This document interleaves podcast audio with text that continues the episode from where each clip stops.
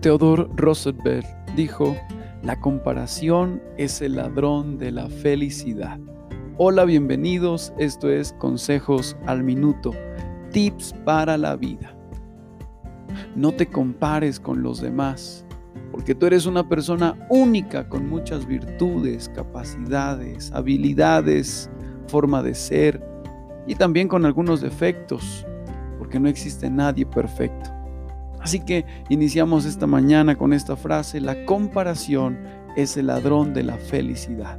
Tengamos cuidado, el compararnos puede hacernos sentir mejor o peor que los demás. Y ninguna de las dos cosas es buena.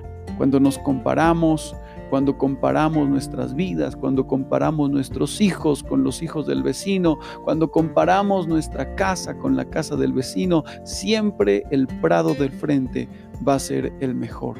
Así que cuidado con compararnos, con comparar a nuestros hijos con los hijos de otra persona, pues la comparación es el ladrón de la felicidad y eso puede traer grandes desventajas a tu vida. Mejor vivamos agradecidos con lo que tenemos y con lo que somos. Bendiciones para todos en este día.